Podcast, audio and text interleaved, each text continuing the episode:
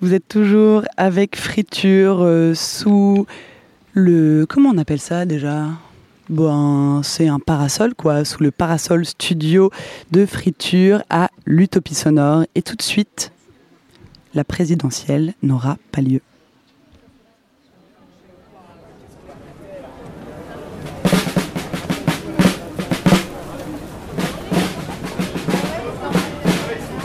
Tu vois, au milieu d'une rue,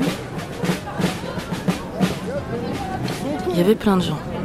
S'il y a des personnes qui se questionnent, sur l'intérêt d'une spécificité dans la lutte, sur l'intérêt d'une spécificité dans la lutte, et qu'elles viennent nous voir, qu'elles viennent nous voir, qu'on en discute toutes et tous ensemble. On en discute toutes et tous ensemble. Il répétait des trucs, il répétait, il répétait, il répétait. C'était euh, comme des invocations. C'était pas religieux. D'ailleurs, des fois, on comprenait pas trop ce qu'il disait. Non, non, non, non, non.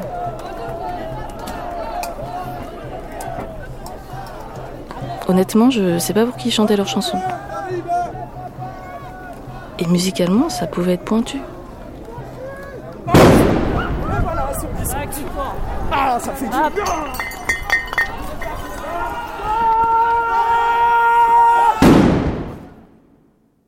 Ils étaient là, sans bouger. Il y en avait qui étaient assis par terre. Il y en avait qui couraient. Parfois, ils se foutaient sur la gueule. C'était pas des potes. C'était pas non plus un festival. Et c'était pas sur un vite. Eh, vous êtes armés comme des militaires, allez faire la guerre, on vient casser les civils. Hein? Eh, vous avez peur vous mangez une balle, mais par contre, tirer sur les gens, y a pas de problème. Eh, trois flashballs, trois flashballs, quatre même. Eh, ça sert à quoi? Ça sert à quoi? Dites-moi, eh, votre- eh, comment vous voulez être respecté si vous ne respectez pas l'être humain? Comment vous-même voulez être respecté Hein?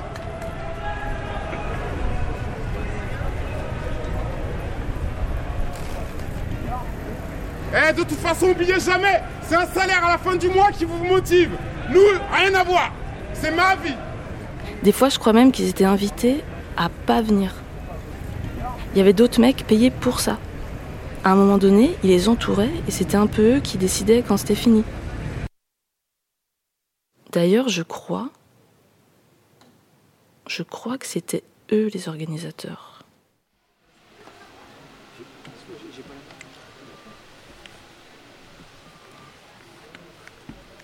Alors, la présidentielle euh, aura-t-elle lieu? La présidentielle n'aura pas lieu. C'était un atelier qui était euh, mené par euh, Christophe, dont je ne connais pas le nom de famille. Christophe Rowe.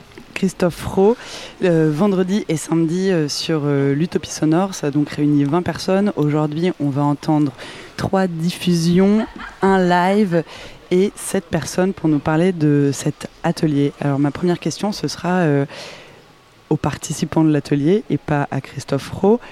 Euh, là, tout de suite sur le plateau, il y a un second Christophe, euh, Pascaline et Béatrice. Bonjour. Salut à vous. Bonjour. Ouais, ça fait du bien. Euh, tous les trois, est-ce que quand vous avez vu la présidentielle n'aura pas lieu, euh, euh, atelier de création collective sur le programme de l'Utopie sonore, est-ce que ça a évoqué quelque chose pour vous? La profonde dépression. La profonde dépression. Moi, tout de suite, plutôt les, luttes sociales. Et euh, l'idée que cette présidentielle, euh, de toute façon, n'aura pas vraiment lieu, parce qu'il n'y a pas trop d'alternatives. Donc, euh, qu'on ait l'un ou l'autre, pour moi, c'est- on sait très bien qu'elle n'aura pas lieu, disons. Les présidentielles aujourd'hui ne servent plus à grand-chose, donc euh, ça fait penser à ça. Puisqu'il n'y a plus vraiment de choix, la présidentielle n'a pas vraiment lieu. Christophe, ma question c'est, euh, je suis une lectrice d'un journal euh, sur le net qui s'appelle Lundi Matin, et en début d'été, il y avait un feuilleton, si je me souviens bien, qui s'appelait La présidentielle n'aura pas lieu. Est-ce que c'est de là qu'est venue l'idée de cet atelier ou pas du tout? Pas du tout. en fait, mon atelier, il s'appelait pas La présidentielle n'aura pas lieu. Ah ouais, J'attendais d'avoir la parole pour le dire. d'accord. Euh, en fait, j'avais une proposition d'Utopie Sonore pour faire un atelier dans le cadre de, de ces trois jours. Et euh, moi, j'avais appelé mon atelier non seulement, mais aussi. Euh, ça avait aucun lien de rien du tout, puisque je savais pas vraiment ce que j'allais faire, mais c'était un joli titre. Donc voilà, non seulement mais aussi. Et en fait, le but de cet atelier, c'était d'avoir une banque de sons et de collectivement réfléchir à ce qu'on pouvait faire avec. Et euh, quand je suis arrivé ici, donc j'ai regardé, j'ai réfléchi un peu qu'est-ce qui était possible. Et Utopie Sonore avait préparé la présidentielle n'aura pas lieu, donc qui était un appel à participants pour faire des créations à partir d'une banque de sons que eux avaient préparée. Et donc je me suis greffé dessus, gentiment, discrètement. Ça m'évitait de me galérer à rassembler des sons, etc.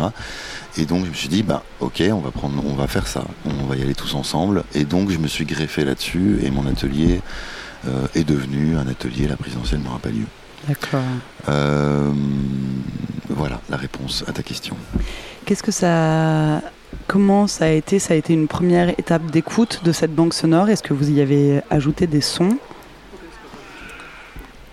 Euh, Dans un premier temps, on a écouté euh, tous les, enfin une grande partie des sons, je crois. Donc on a passé euh, deux, deux heures, je dirais, deux bonnes heures euh, tous ensemble. On était entre 15 et 20 à écouter tous les sons, euh, donc qui étaient essentiellement des sons de, manifestations, de lutte, euh, la nuit debout à Paris, à Nantes. euh. Et puis euh, et puis ensemble, euh, on a dû, euh, de façon assez efficace, parce qu'on n'avait pas beaucoup de temps, choisir quelques sons euh, qui allaient inspirer une création collective. Et après, dans un second temps, rajouter, euh, rajouter notre patte, quoi. Donc, euh, euh, soit, soit d'autres sons, soit il se trouve qu'on a fait une voix, ça aurait pu être toute autre chose. Voilà. Et au final, on a rajouté que la voix. en fait. La voix, c'était toi. Et la voix, c'était moi. Elle, a- elle- elle avait l'air quand même très écrite, cette voix. Est-ce que ça a été une écriture collective? Alors, ça a été une écriture à trois auteurs, dont l'une est ici présente. Béatrice C'est bien cela. L'idée c'était de créer un décalage avec, euh, avec le son et le sonore. Il était beaucoup basé sur des, des manifs. Et euh, on, a, hum, on avait envie de rebondir sur l'idée de la présidentielle n'aura pas lieu, même si le résultat final ne parle pas énormément de présidentielle. Et en fait, euh, à trois, on a réfléchi à un texte d'une personne qui, qui parle depuis le futur. C'est pas dit dans la pièce, mais juste euh, qui décrit euh, une manif, mais d'un regard euh, complètement, complètement extérieur. Et on a travaillé à trois en, en, bossant sur comment on l'expliquerait de manière naturelle à l'oral. Puis on écrivait ce qu'on disait, puis on retravaillait. Et c'est comme ça qu'on on est tombé sur cette voix qui, qui va s'interroger, par exemple, de. Voilà, on l'a entendu sur euh, une manif, euh, ils ont des incantations. Est-ce que c'est pas une secte Euh, Voilà, c'était pour créer le décalage parce que les manifs vont peut-être disparaître. Peut-être qu'on aura besoin d'une archéologie de la manifestation. Comment c'était de travailler le montage en collectif? Est-ce que vous aviez chacun des expériences de, travail, de création collective? Christophe Euh, bah oui, c'est arrivé dans des ateliers de, faire ça, parce que c'est un des, une des choses qu'on peut faire dans, les ateliers. Maintenant, sous cette forme-là, euh, en aussi peu de temps, aussi courte, même si à la base ça devait être deux heures, donc on a quand même passé six heures. Euh, mais en fait, le but de l'atelier, on s'est greffé là-dessus, donc il y, a une création qui s'est faite, etc. Mais pour moi, en tout cas, par rapport à la demande qui a été faite, et puis à, mon rôle là-dessus, c'était pas de faire une création, c'était le processus avec les participants à l'atelier pour voir comment est-ce qu'on on réfléchit, comment est-ce qu'on écoute, comment est-ce qu'on détourne les sons, comment est-ce qu'on les travaille. Donc il y a eu d'autres essais qui ont été faits, qui sont pas dans le montage, qu'on a fait, qui, nous a permis de, voir, tiens, bah, en fait, euh, on peut faire ça avec des sons, on peut les... euh, euh, on a fait un essai par exemple d'écouter les sons au casque avec les voix, tout ce qui était dit, puis de le répéter au micro et de ne garder que, enfin de répéter tout doucement au micro alors que c'était des slogans criés. Donc voir comment on arrive à, tordre la matière, à la, changer, à la manipuler, pour essayer de, créer un petit peu de distance. Et donc après, et aussi là-dessus. En écoutant les rushs, en entrant dans le montage, en faisant la prise de son de la voix, tout ça c'était un prétexte aussi à parler de toute la chaîne de production et de l'écriture radiophonique et du langage. Donc c'est tout ça qui, a été fait, enfin, en tout cas moi c'était mon but, euh, qui a été fait pendant ces, ces six heures. Et avec un travail collectif, c'était hyper agréable parce que on était beaucoup, donc c'est pas évident de faire ça à beaucoup. Et tout le monde était euh, euh, très participant, très ouvert. Il n'y a pas eu d'ego, il n'y a pas eu tout ça. Donc c'était un, pour moi en tout cas, c'était un vrai plaisir. Et c'était un essai de voir si ça pouvait fonctionner. Je pense que Utopie Sonore, c'était le lieu pour essayer une nouvelle forme de formation, parce que j'en fais beaucoup dans d'autres cadres, Mhm. des, des formations d'une semaine, de 15 jours, d'une journée, tout ça. Mais là, à la base, c'était deux heures. Donc en deux heures, bon, je pourrais faire une sorte de conférence à faire écouter des trucs et tout, mais c'est pas. Deux heures, c'est long, et puis c'est pas ce qui m'intéresse de faire non plus, même si j'en fais de temps en temps. Après, là, c'était pas des néophytes. Et c'était pas des néophytes. Après, il y avait tous les niveaux, parce qu'il y avait des gens qui savaient, il y avait des gens qui savaient pas. Donc c'était très varié. Il y a des gens qui sont venus le prom- le- les deux premières heures, le premier jour, et puis qui sont pas revenus. Donc ça bougeait tout le temps. Donc voilà, on prenait les choses comme elles venaient, on se faisait plaisir, et puis euh, on a fait cette petite forme, euh, bon, très rapide à la fin. Il y aurait plein de choses à revoir. Mais, euh, mais je crois que c'était propice à plein de discussions, plein de rencontres, à partage de savoir-faire. Et puis moi, c'est le, c'était le, du coup, je pouvais montrer concrètement, avec les sons devant, avec un, vrai, un vrai sujet sur lequel réfléchir, bah, comment moi je travaille. Voilà, donc c'était pour passer un peu les choses, quoi. Et c'était passionnant. J'ai beaucoup appris. Oui, Christophe, quand j'ai dit que c'était pas euh, des néophytes, t'as un peu haussé le sourcil. Tu te considères comme un néophyte en son? Oui, ouais. Non mais euh, comment, dire, un, amateur éclairé. Mais, mais non, parce que euh, j'ai beaucoup de choses à apprendre et donc euh, bah, après tout le monde a des choses à apprendre.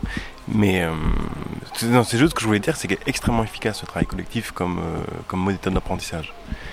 Et je pense dans plein de, plein de métiers, plein de, plein de milieux, enfin c'est pas un problème, mais, le faire comme, comme le faire collectif comme, euh, comme euh, moyen, comme ressource pour apprendre, à chaque fois que je le pratique, c'est c'est extrêmement, extrêmement puissant. Hmm, C'est beaucoup plus riche. Béatrice, tu voulais ajouter quelque chose? C'était un peu euh, sur la même ligne de, de- des mots de Christophe maintenant, le côté super intéressant de voir euh, qu'est-ce qui se passe dans la tête de chacun en face d'un montage, alors que pour ma part, j'ai plus l'habitude de faire du montage seul ou de faire euh, une réalisation finale de trois jours sur un travail préparé pendant un an, par exemple. Et, mais une réflexion assez euh, en solo quand même, dans la globalité, les, les boulots collectifs que j'ai faits, ils sont pas forcément nombreux. Et là, c'était euh, c'était très chouette parce qu'on a un grand écran devant nous et, on écoute, euh, on se donne nos impressions, chacun il met son grain de sel, mais personne va défendre à tout prix son idée. Et puis ça va évoluer comme ça et puis ça donne quelque chose. Puis en face, on a Christophe qui maîtrise son, boulot, qui a des, euh, suggestions et, on essaye, on dit oui, ça va, non, ça va pas. Et c'était. euh, ouais, je pense que c'était une, méthodologie qui a été agréable, alors que des fois, des, des collaborations à deux ou trois, ça peut être très compliqué dans certains cadres. Et là, on est. Peut-être qu'il y a 35 personnes qui ont évoqué une idée sur le sujet et, il y a, et ça a été très euh, fluide et c'était chouette. Pascaline, euh, je m'adresse à toi parce que ça fait un moment que tu n'as pas pris la parole. Euh, Qu'est-ce que tu penses du résultat d'avoir entendu ta voix aussi Euh, je suis assez habituée à entendre ma voix parce que je suis comédienne et que j'adore faire des voix. Donc j'avais pas euh, franchement cette euh, surprise là, mais euh, non, mais le résultat, enfin comme dit Christophe, c'était surtout le processus qui, qui nous a, enfin moi le résultat personnellement je l'ai trouvé chouette, mais peu importe. Enfin voilà, moi je trouve qu'on a fait quelque chose. d'assez décalé qui et ça ça me plaît que ce soit décalé moi la présidentielle n'aura pas lieu en fait je trouvais ça drôle donc euh, moi pour moi tout de suite c'était l'humour qui ressortait Hmm. et donc euh, donc ça m'a plu de faire un, un regard décalé sur les manifs Euh, parfois ça a l'air grotesque on ne dit pas tout ça quoi. Ça ça me plaisait bien. Et puis euh, et puis voilà. Et par rapport au truc collectif euh, je trouve que la, présence de Christophe elle était absolument essentielle dans ce travail collectif. C'est à dire que euh, sans Christophe enfin euh, qu'il y ait quelqu'un qui soit là pour nous guider pour trancher pour qu'on avance euh, ça c'était génial. Et ça nous a permis d'être efficace. C'était une expérience qui était très furtive qui a duré quelques heures. Et euh, enfin bon et, et voilà enfin moi j'ai trouvé ça hyper euh, intéressant de travailler euh, dans- voilà, de cette façon euh, avec un groupe mais quand même quelqu'un qui, qui est là pour pour nous embarquer quoi pour embarquer. et puis pour que les choses se fassent parce qu'on on pourrait y passer deux semaines ou trois ou trois mois ou, ou que ça sorte jamais et donc là il y avait la contrainte du temps que moi j'aime bien Oui, et c'est du coup un peu Christophe qui, qui tenait cette contrainte Ah bah oui. temporelle. C'est pas mal. Tout de suite, on va écouter une seconde proposition autour de la présidentielle euh, n'aura pas lieu. C'est une seconde proposition et c'est une fois encore un regard très décalé. La dernière chose qu'on voudrait dire, c'est que s'il y a des personnes qui se questionnent qui se questionne sur l'intérêt d'une spécificité dans la lutte, sur l'intérêt d'une spécificité dans la lutte.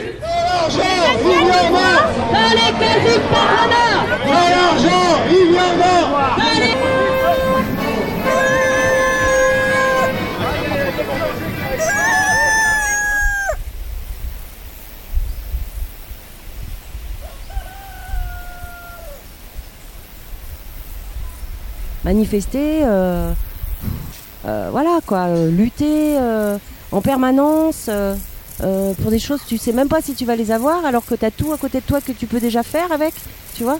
Et comment, comment on peut s'entraider quoi, parce que c'est ça qui compte, tu vois. Euh, ouais,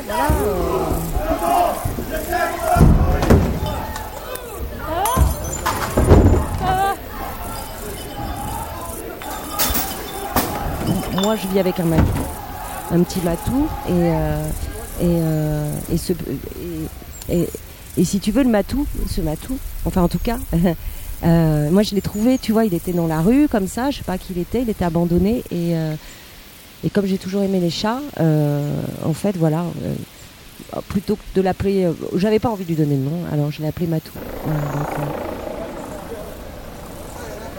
Et en fait, c'est ça que je trouve qui manque dans les manifestations, c'est qu'il n'y a pas d'animal de compagnie, tu vois.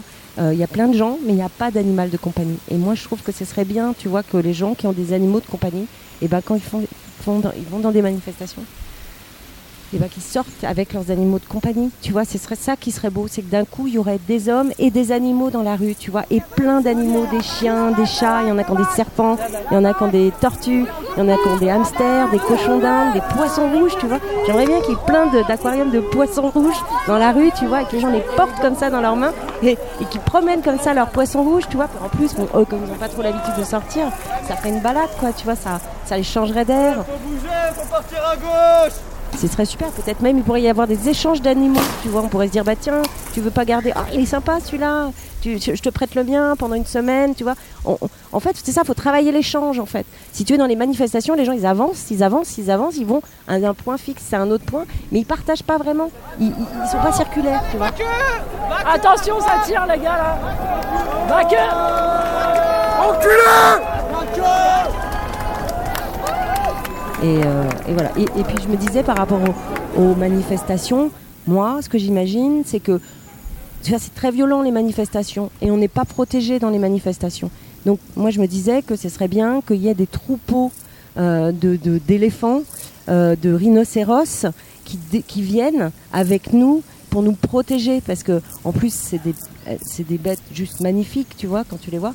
Et et puis elles sont elles, peuvent pousser des cris quoi, tu vois. euh, l'éléphant il fait euh, comment il fait l'éléphant, je sais plus, mais euh, euh, attends il fait comment euh, Attends, comment il fait l'éléphant L'éléphant, je sais plus comment il fait, mais il fait comme ça un peu l'éléphant. Et, euh, et donc moi je me suis dit, putain, ça, ce serait super, tu vois, parce que, parce que, parce que voilà, ça nous protégerait. Et puis en même temps, c'est la nature, quoi, tu vois, qui prendrait le dessus, quoi. Ce serait pas que tout le temps les pensées, les idées, tu vois. Et, et moi, tous ces gens tu vois, qui hurlent, et tous ces policiers, enfin, c'est- c'est insupportable, quoi, tu vois, c'est vraiment. hein.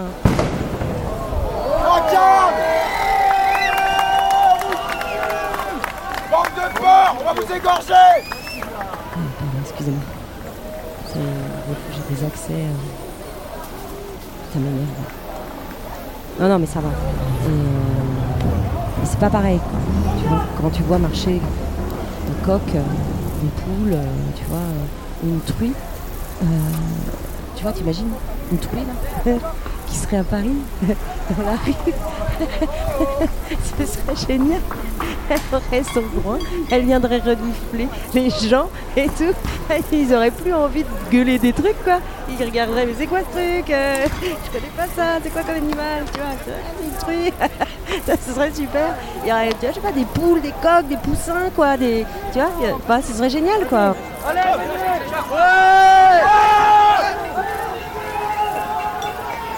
Donc moi la présidentielle, euh, enfin, tu vois, euh, je préfère que ce soit un animal hein, soit la vraiment, hein, si je devais choisir, hein, ce serait Matou, je pense. hein, tu vois que j'aurais choisi, je l'aurais élu. j'aurais élu Matou président. Voilà quoi, je sais pas.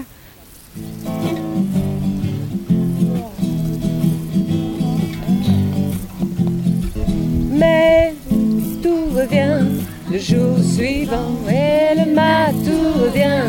Il est toujours vivant. Le matou Et le matou revient, il est toujours vivant. Ouais, le Le matou revient, le jour suivant. Et le matou revient, il est toujours vivant. Et le matou revient le jour suivant Il est toujours vivant, plus fort le revient. Le jour suivant et le matou revient. Il est toujours vivant et le matou revient. Le jour suivant et le matou revient. Il est toujours vivant. Mathilde et Noémie, vous êtes euh, les co-autrices de cette proposition pour la présidentielle n'aura pas lieu. Salut à vous. Salut. On a été rejoint par Noémie. Salut Noémie. Salut. Oui, alors euh, bon, ce soir sur le plateau, il y a Noémie et Noémie, Christophe et Christophe. Je ne m'en sortirai jamais, vous non plus, chers auditeurs, mais c'est pas très grave. Alors vous, parce que d'après ce que j'ai compris, il y avait donc un atelier qui s'appelait non seulement mais mais si mais si- L'atelier de Christophe Roux. Ouais, si seulement, non seulement, quelque chose comme ça. Et Non qui- seulement, mais aussi. non seulement, mais aussi qui s'est approprié euh, cette proposition euh, du bruitagène, donc euh, la présidentielle n'aura pas lieu, et il y avait une, une proposition euh, plus générale en dehors de l'atelier, et vous, ça, ça, ça vous a parlé, donc vous n'avez pas participé à l'atelier, mais vous avez fait cette proposition. Euh, Qu'est-ce qui vous a donné envie de, de répondre à ce jeu? Euh, bah en fait, euh, avec Mathilde, on se connaît depuis quelques années et nos premières productions un peu son et images, on les a faites ensemble. Et là, on, on a passé ces dernières années un peu à distance et en fait, on s'est retrouvés sur le festival. Et donc euh, hier, euh, on s'est dit, vas-y, on fait un truc à deux là-dessus. Et voilà, c'est un peu parti de cette envie-là, moi, je trouve. Ouais, c'est ça. C'était avant tout l'envie de créer et on- de faire un truc ensemble et de s'emparer un peu de cette thématique-là parce que en fait le vendredi j'avais participé au début du dérochage avec euh, Christophe Roux tout ça donc euh, moi j'avais en tête toute la matière Mm, sonore mm. Mathilde m'a rejoint le lendemain et, et là à partir de ça on a construit un truc ensemble quoi Allez, c'est parti. Voilà. Alors, euh, vous aussi, vous avez fait une proposition euh, très décalée euh, autour donc de cette idée de, de- de mani- faire manifester euh, des animaux, évidemment. Pourquoi que les hommes dans les manifestations? Comment ça vous est venu cette idée? Bon, en fait, c'est pas venu tout de suite comme ça. Euh, on avait envie un peu de parler du contre-pied du mouvement Nuit debout au départ et de tous ces gens qui avaient du mal à s'y retrouver parce que euh, c'était un lexique parfois très dominant, euh, très intellectuel. Et, euh, et donc on est parti de ça et, Noémie avait des sons de manifestation et moi je revenais du Portugal avec des sons de croassement de grenouilles et on trouvait que ça faisait bien écho. Donc ça a été la première piste. Et on a réfléchi, on a réfléchi, on était au bord de l'étang et là il y a les gamines qui se sont mis à chanter cette chanson. Donc on l'a enregistrée et puis on s'est dit euh, ok, maintenant on va demander à, à Lise Marie une improvisation. Donc on lui a donné des codes de personnages. Voilà, euh, on, on voudrait un personnage qui est à la fois militant mais sans se le dire, sans forcément euh, mettre les mots dessus. Sans le revendiquer. Voilà, sans le revendiquer. Un personnage qui a des idées complètement loufoques, absurdes et puis. euh, du coup, euh, on lui avait dit ouais, qu'on aimerait bien qu'elle fasse des comparaisons avec les animaux. Et euh, on lui avait dit, voilà, à un moment, il faut que tu parles d'un matou, quoi. Et euh, du coup, euh, Lise Marie est partie dans une improvisation de 20 minutes absolument magnifique. on la remercie. hein. voilà, on la remercie beaucoup. Et de là, en fait, tout de suite, enfin, elle a parlé de beaucoup de choses et en fait, tout de suite, l'idée de les animaux qui viennent manifester, ça, ça correspondait avec les rushs qu'on avait et qu'on s'était imaginé. Et puis voilà, on est parti, quoi. Le personnage en fait qu'on qu'on voulait, c'était un peu ouais, cette idée de quelqu'un qui porte une révolte en soi, mais qui l'exprime pas du tout dans les codes du militantisme tel qu'on voit aujourd'hui, dans les milieux alternatifs, quoi. Quelqu'un qui est un peu déconnecté de tout ça, qui a plutôt une pensée euh, indépendante. Et on avait aussi envie de délirer un peu, quoi. Donc euh, voilà, et là on est vraiment parti dans du gros délire du coup. Mais euh, c'était ça, quoi. C'était de porter une parole de quelqu'un qui a aussi envie que le monde change, mais qui qui voit un peu les mouvements de masse aussi comme bah, du coup euh, une masse de militants ça peut être aussi un Une troupeau de moutons. Voilà, ça Ouais. peut être quelque chose d'effrayant aussi. Et, que... et puis après tout, euh, autant tous se réunir, même avec les animaux. euh, voilà. Mais ça, c'était pas forcément l'idée de départ. C'est, ça s'est un peu construit euh, de briques et de broc, quoi. Enfin, voilà. Euh, Pascaline et Noémie, et Mathilde et Noémie, est-ce que euh, vous avez participé euh, toutes les quatre, de près ou de loin, au mouvement des, Nuits debout, justement Bah, moi, oui, sur euh, Clermont-Ferrand, surtout à l'origine du mouvement. En fait, Euh, mois de mars, avril, j'étais euh, plutôt active. Puis après, j'ai un peu décroché, comme beaucoup de gens. voilà, aujourd'hui, il reste moins de monde sur ces mouvements-là, mais c'est vrai que, ouais, ouais, j'étais pas mal. Enfin, ça me questionnait beaucoup. Et J'ai trouvé que ça a ouvert des espaces d'échange qu'on n'avait nulle part avant. Et ça, je trouvais ça super intéressant. Et pour le coup, je trouvais qu'il y avait des. C'était un peu un laboratoire d'idées, comment on peut transformer les choses, une réflexion sur le- mouvement lui-même, comment on peut faire pour que ce mouvement soit pas un parti politique, soit pas. Enfin voilà, comment on crée une nouvelle euh, identité de lutte, quoi. Donc ça, ça me plaisait beaucoup. Mais c'est vrai qu'au fur et à mesure, moi, j'ai remarqué quand même qu'il y a des codes qui se mettent en place. Et finalement, le- notre envie d'hier, là, de ce petit reportage, c'était aussi de montrer que bah, tous ces codes-là qu'on voit dans les mouvements Nuit debout, ils existent et c'est dommage parce que c'est des mouvements qui cherchent justement à déconstruire ça et mine de rien, ça, revient quand même, quoi.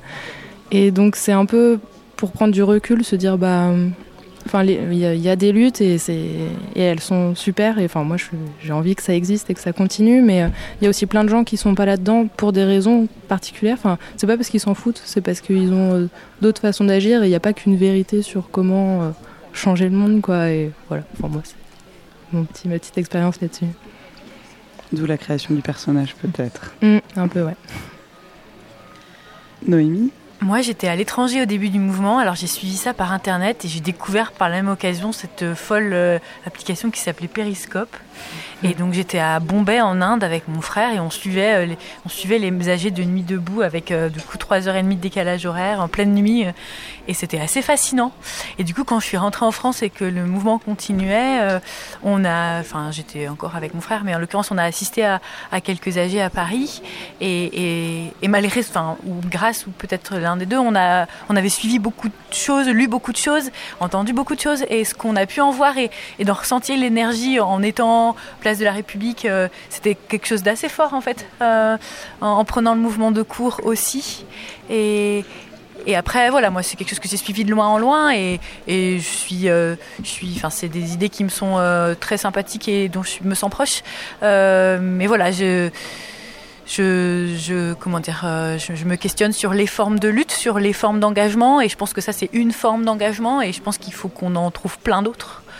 Et, euh, et voilà, et donc euh, pour faire le lien avec cette, la proposition de la présidentielle n'aura pas lieu, je pense que euh, Tu es une lectrice de lundi matin. voilà, pour avoir lu euh, cette, le feuilleton euh, de lundi matin ou le début de feuilleton euh, qui, qui reprenait ça, euh, cette idée de la présidentielle n'aura pas lieu euh, avec, euh, avec une idée un peu littéraire derrière. Oui. Euh, voilà, pour moi, c'est une autre façon de lutter et c'est une autre façon de, de, de se projeter dans, dans un monde euh, qui, qui, qui nous conviendrait mieux. Tout à fait. Alors, nous avons aussi une proposition de Jean-Marie et Théo. Alors, eux sont un peu des punks et ils nous proposent de refaire leur proposition en live. C'est parti.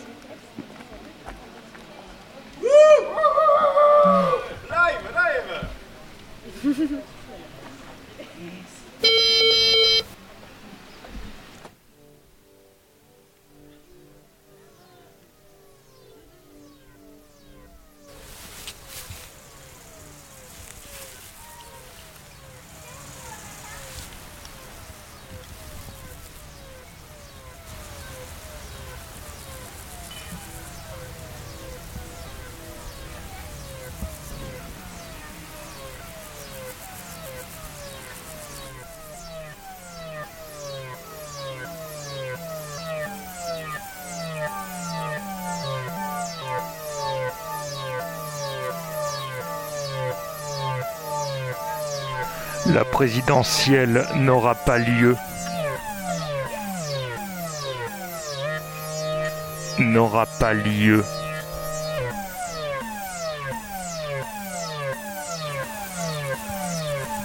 N'aura pas lieu.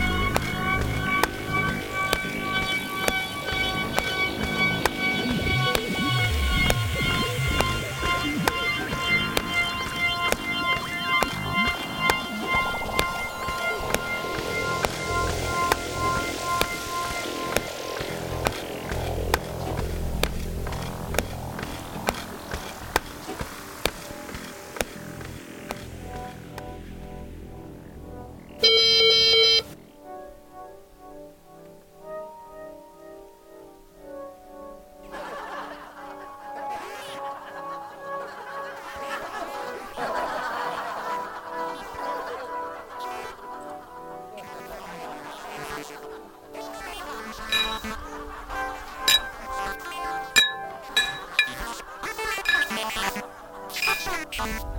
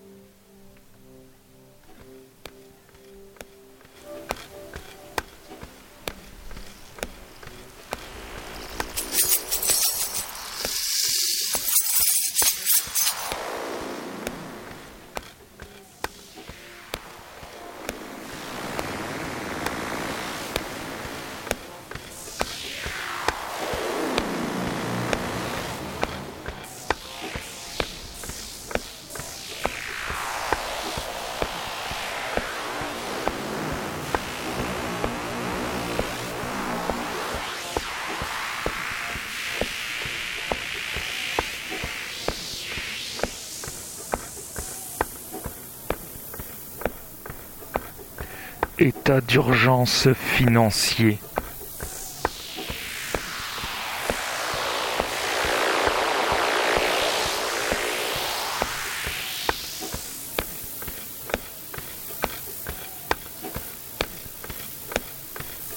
État d'urgence financier.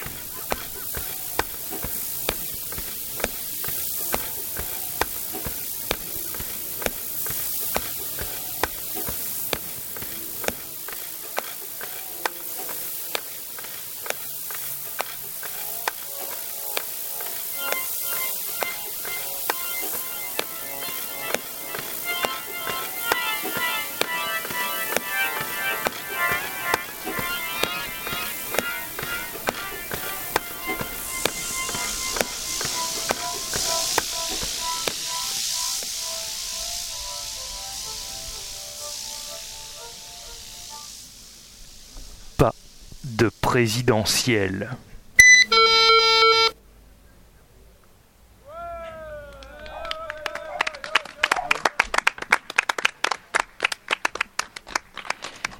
C'était donc euh, la proposition de Théo et Jean-Marie. Euh, si vous pouvez euh, venir nous rejoindre sur le plateau.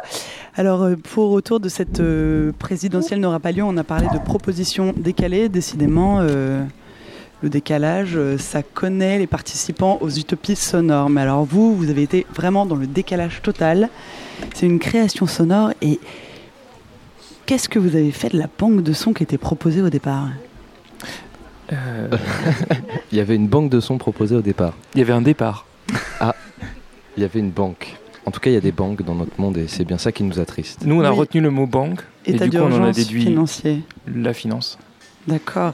Comment vous avez euh, construit votre po- proposition, donc assez abstraite, à part le marchons au pas, les rires du bébé et euh, Jean-Marie, tes, tes propositions autour de l'état d'urgence euh, financier et la présidentielle n'aura pas lieu, donc qui était faite à la voix en live, comme votre proposition, je le rappelle. Euh, comment vous avez construit euh, ce que vous venez de faire? On avait envie d'expliquer d'une certaine manière euh, pourquoi il pourrait ne pas y avoir de présidentielle. Et pourquoi est-ce que ce serait pas le. Peut-être le. Peut-être le. Peut-être le. Peut-être le. Peut-être l'état d'urgence financier, l'état d'urgence qui aurait bloqué euh, la présidentielle, qui aurait empêché, ou qui empêchera, ou qui aurait pu, euh, ou qui aurait allé, pu. Pour empêcher. notre sécurité à tous, bien sûr. Vous êtes sous protection. Financière. En fait, ce n'est pas fini. Ils sont encore en train de faire une proposition décalée. Attention, attention, le décalage nous guette. Mais euh, d'ailleurs, c'est très rigolo. On s'est amusé à être décalé dans un endroit décalé. Donc c'est rigolo. Ça nous a bien Peut-être qu'on amusé. était un peu normaux, en fait, du coup. Ouh, te redécales comme le moins, moins, ça fait plus. Ouais, par exemple. Euh, Est-ce que cette abstraction, c'est pour vous euh, synonyme d'un certain état euh, Ou est-ce que vous faites de la musique en général que- Moi, moi, je suis pas du tout musicien. Moi, j'aime parler dans un micro. Et je commence à bidouiller des trucs. C'était l'occasion de faire de, la, de la bidouille devant, devant spectateurs, devant auditeurs. C'était- j'ai l'impression que dans l'utopie, il y a envie, l'envie de dépasser ce qu'on a déjà fait par le passé. Donc, euh, ça ressemblait pas mal à ça. Ouais, c'est vrai. Et puis, euh, et puis non. Enfin, c'était, euh, c'était, euh, Alors, c'était attention, tendu un chien toujours, vient de on avait passer. des animaux euh, très respectés à l'utopie sonore. Oui, il y a un une point, poule qui passe derrière Mathilde actuellement. Noémie. Non, mais c'était. euh, je sais pas comment ça nous est venu vraiment. En fait, il y a des gens qui sont venus avec des objets, notamment avec un Korg, un micro Korg, et en fait, on a appuyé sur une touche sans faire exprès quand on est rentré dans la pièce du fond, et en fait, ça faisait un truc de malade. Et alors, on s'est dit, bah, hé, Il faut faire quelque chose avec ça, quoi. Et puis, euh, puis selon la- la- la- le thème, la présidentielle, tout ça, on- Radio Campus Clermont-Ferrand est assez politique, n'est-ce pas Euh, Vous venez donc tous les deux de Radio Com- Campus Clermont-Ferrand. Tout à fait. avec Noémie aussi. Et oui. Et oui, donc nous avons la totalité de l'équipe. Non, je rigole. on est 150, mais on représente un certain pourcentage, 3 sur 150, 350e, comme on dit. Et juste, c'est quoi un micro-corg Eh ben, ce n'est pas un microphone, Non, déjà. c'est un micro Korg. Ouais. Un peu plus C'est-à-dire d'explications C'est un synthétiseur et une boîte à rythme. Euh, au fait, là, euh, donc c'est, euh, c'est, j'ai perdu son prénom, qui nous l'a expliqué. Serge. Serge, merci. C'est Un utopiste. voilà, un utopiste ici nous, qui a amené euh, cet instrument. On nous a expliqué que c'était la réédition récente d'un synthétiseur historique euh, parce que. Alors, j'entends le technicien qui rigole au fond et qui lui qui a un point de vue très arrêté sur la question technique. Pour notre part, on a appuyé sur des boutons, on a trouvé ça marrant et on a mis un micro devant et puis après, ben, on a rajouté d'autres choses et puis. euh, Comment vous avez choisi les, les éléments, les éléments non, non abstraits, Non non, musicaux Mm. euh, de votre proposition Donc, euh, Marchons au pas, le bébé qui rit. Le marchand au pas qui, selon moi, a- faisait un peu écho à une scansion qui revenait vers la fin. Ça, c'était un choix. Il y avait de la construction. Ouais, ouais, vache- enfin, non, pas vachement, non, on va pas En dire partie, du vachement, moins. En partie. Mais il y avait cette idée de. Avec les rires, il y avait cette idée de régression euh, de groupe de personnes qui est là au loin et qui rigolent et puis qui sont des, des petits-enfants, euh, finalement. Parallèle avec l'état d'urgence, les banques, tout ça. Et puis, euh, et puis en fait, c'est assez venu naturellement. On a chopé deux, trois sons sur le lieu, de ce qu'on avait dans nos banques de sons. Et, et on l'a fait en très peu de temps, en fait, notre création, en deux heures, euh, deux heures et demie de travail. Et on a sorti ça. Ça s'entend du coup. Voilà. Il y a quand même un point important pour nous, c'est qu'on est venu avec euh, un petit bout de Clermont-Ferrand. On a décroché la sonnette euh, de notre local. Et c'est le bip bip qu'on entend qui est la sonnette de notre de notre euh, Nouveau local. de notre nouveau local en fait. De Donc, votre studio. euh, du nom de alors du pôle associatif qu'on partage avec six autres associations. En fait, on démarre euh, un nouveau projet euh, politique aussi euh, de d'échange, de création commune avec des gens C'est qui beau ça. avec des gens qui sont pas euh, avec des gens qui sont pas euh, avec des gens qui sont pas C'est super. C'est Noémie qui passe avec un chariot sur lequel il y a une planche et c'est- vrai que c'était un assez joli son. Merci Noémie qui ne nous. Faudra le réutiliser ce son. Oui. J'aimerais bien faire de la musique il est passé dans la radio, ça c'est chouette, il a été enregistré du coup. Waouh. Waouh. Du coup, ce pôle associatif, Ouais, c'est un, c'est un projet euh, qu'on a qu'on, disons qu'on a commencé à imaginer il y a, euh, il y a quelques années, qui prend, euh, bah, qui prend forme euh, cet, été. Là, on est en train de construire les murs en placo qui seront euh, bah, les isolants de notre futur studio et notre nouvelle salle euh, de concert et puis de- d'organisation d'événements. On partage les lieux avec donc plusieurs autres associations, comme une association qui organise un festival de musique contemporaine. C'est une des raisons pour lesquelles on est sensibilisé à la création autrement. comment s'appelle ce festival? Euh, musique démesurée, ça s'appelle. Voilà. C'est un événement qui se passe en novembre à Clermont-Ferrand avec une belle programmation, plutôt chouette. Voilà. L'occasion de découvrir des gens intéressants. Et ce lieu, on le partage aussi avec euh, le, le qui est une association nationale euh, qui s'intéresse à la question de la prison. On, le partage aussi avec le CREA, une association euh, qui s'intéresse à la euh, promotion autour des questions de l'environnement. Et puis, je ne vais pas égrener les autres, mais voilà, on est, c'est des gens assez différents et on a envie de démarrer quelque chose. Et donc, la sonnette symbolise leur présence parmi nous aujourd'hui. C'est un peu comme ici, une réunion de plein de gens de bonne volonté Hmm. qui font pas forcément la même chose, mais qui se retrouvent et qui en parlent. C'est plutôt cool. Ouais. Si la présidentielle euh, n'a pas lieu, euh, ça vous fera pas grand chose en fait. La commune clermontoise euh, saura se lever. Oui, On est auvergnat, son- on l'est pas. hein. Elle prendra son indépendance. C'est- C'est c'est fantastique. Bah, merci beaucoup. Merci de nous avoir Merci. invités à l'antenne.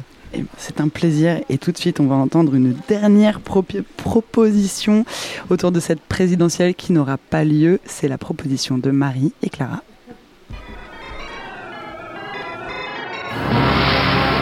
Du vin, du H et du vin. C'est le vintage vin.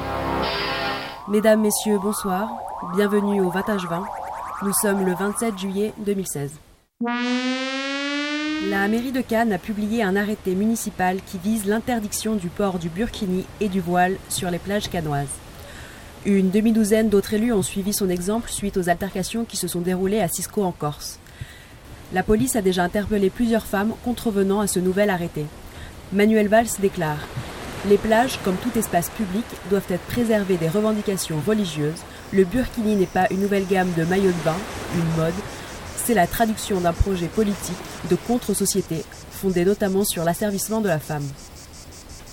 Je vous remercie d'être resté avec nous pour ce point d'information. Nous nous retrouvons demain. C'était Jocelyne Bichard. À bientôt. Du vin, du H et du vin. C'est le vintage vin. Mesdames, Messieurs, bonsoir, bienvenue au Vintage 20. Nous sommes le 27 août 2016. Des dizaines de jeunes femmes habillées en tenue de ville et portant un foulard ont fleuri sur les plages de France. 12 d'entre elles ont été interpellées par la police. La veille, le Conseil d'État invalide l'arrêté pris début août par le maire de Villeneuve-Loubet, qui déclarait l'accès à la baignade interdit à toute personne ne disposant pas d'une tenue correcte, respectueuse des bonnes mœurs et du principe de laïcité, et respectant les règles d'hygiène et de sécurité. Malgré cette contestation, seulement peu de communes sur les 29 ayant adopté cet arrêté ont décidé de le retirer. Le maire de Nice déclare que l'arrêté en vigueur conserve ses effets et instruction est donnée aux policiers de les faire appliquer. Le maire PS de Cisco, ainsi que ceux de Fréjus et Cojolin, affiliés au FN, partagent la même ligne, condamnant une décision extrêmement inquiétante et dangereuse. Pour affirmer leurs libertés fondamentales que sont la liberté d'aller et venir, la liberté de conscience et la liberté personnelle, des femmes ont décidé de venir vêtues en tenue de ville et d'un foulard couvrant leur crâne. Les douze interpellés dans les villes de Nice et de Cisco ont vu se répéter le même scénario absurde des semaines précédentes, des policiers leur demandant de se dénuder ou de quitter la plage sous peine d'être verbalisés. Les femmes ont refusé d'enlever leurs vêtements. Nadia Eliagoubi, présente lors d'une interpellation, déclare à la presse Il y a quelque chose qui me donne le vertige dans le fait d'interdire un vêtement au motif que les femmes ne doivent pas se laisser imposer leurs vêtements. Je vous remercie d'être resté avec nous pour ce point d'information. Nous nous retrouvons demain. C'était Jocelyne Bichard. À bientôt. Du vin, du H et du vin. C'est le vintage vin. Mesdames, Messieurs, bonsoir. Bienvenue au Vintage 20. Nous sommes le 10 septembre 2016. Les 12 femmes interpellées fin août ont fait appel aux tribunaux pour contester leur verbalisation que les polices municipales de Nice et de Cisco avaient établi après qu'elles aient porté le burkini sur la plage. Elles devraient avoir gain de cause face aux deux mairies. Celles-ci, en effet, contrevenaient au Conseil d'État qui avait jugé les arrêtés anticonstitutionnels. Depuis 2004, où le voile avait été interdit dans les écoles publiques, ou encore en 2010, où le port du niqab avait été interdit dans l'espace public, la parole des femmes musulmanes n'avait pas eu de place dans le paysage médiatique français. De nombreux médias ont laissé s'exprimer les opinions de ces femmes et ont permis de mettre à jour l'humiliation qu'elles subissent quotidiennement. L'adhésion de la population face à la situation des femmes musulmanes ne cesse de croître et de s'insurger face aux discriminations perpétuées par des personnages politiques français. Ces derniers jours, la moitié des femmes interpellées sur les plages à cause de leur tenue vestimentaire, jugée inadéquate, ont déclaré ne pas appartenir à la religion musulmane, mais vouloir soutenir la cause de leurs compatriotes bafoués. Des rassemblements de soutien ont été rapportés dans les villes de Marseille, Paris, Lyon, Nice et Cannes, malgré les interdictions émises par les différentes préfectures. Merci d'être resté avec nous pour ce point d'information. C'était Catherine Mousse. À demain. Du vin, du H et du vin. C'est le vintage vin. Mesdames, Messieurs, bonsoir. Bienvenue au Vintage 20. Nous sommes le 1er octobre 2016. À la suite de la requête du FN et des Républicains, le vote d'une loi interdisant le port du burkini a été présenté à l'Assemblée nationale. Le gouvernement a été contraint de céder face à une écrasante majorité de pour. Le Parti socialiste n'a jamais été aussi divisé. De l'autre côté, la population se mobilise toujours majoritairement en faveur de la communauté musulmane et contre cette proposition de loi jugée absurde et contraire aux principes démocratiques. De plus en plus de femmes revêtent des habits pouvant se référer aux attributs vestimentaires des femmes musulmanes. On les voit dans la rue, au travail ou encore dans les universités. Le Premier ministre Manuel Valls se voit dépassé par les événements. Il déclare Les autorités musulmanes doivent aussi condamner le voile intégral, condamner les actes de provocation qui créent les conditions d'une confrontation. Les directives du Quai d'Orsay sont quant à elles de plus en plus sévères à l'égard des contrevenantes. Le nombre de blessés par les CRS lors des manifestations augmente de façon alarmante. Merci d'être resté avec nous pour ce point d'information. C'était Catherine Mousse. À demain. Du vin, du H et du vin. C'est le vintage vin. Mesdames, Messieurs, bonsoir. Bienvenue au Vintage 20. Nous sommes le 23 décembre 2016. À la veille des fêtes de Noël, le pays est en crise. Les expulsions à Notre-Dame-des-Landes se poursuivent dans un climat violent, avec plus de 50 blessés. Trois zadistes sont morts. Les rassemblements contre les lois discriminantes envers la population musulmane se sont joints aux manifestations contre la loi travail. Les hommes, comme les femmes, arborent le voile comme signe de dissidence. Le bilan, là aussi, est lourd. On dénombre des centaines de blessés, dont 15 dans un état critique. Le ras-le-bol général fait naître de nombreuses initiatives éparses en ville comme à la campagne. Des débats sont organisés sur les places, avec comme ligne de conduite la désobéissance civile. Des rumeurs de sabotage de la présidentielle d'avril circulent. François Hamon, ancien ministre de l'Éducation nationale et démissionnaire de son poste depuis le 2 décembre, un voile sur la tête, déclare. Jusqu'où va-t-on aller dans la stigmatisation des musulmans français dès lors qu'ils montrent qu'ils appartiennent à une religion? Jusqu'où va-t-on aller dans le silence du président de la République? J'aimerais que sur ces questions, quand on a une telle tension, le président sorte de son silence.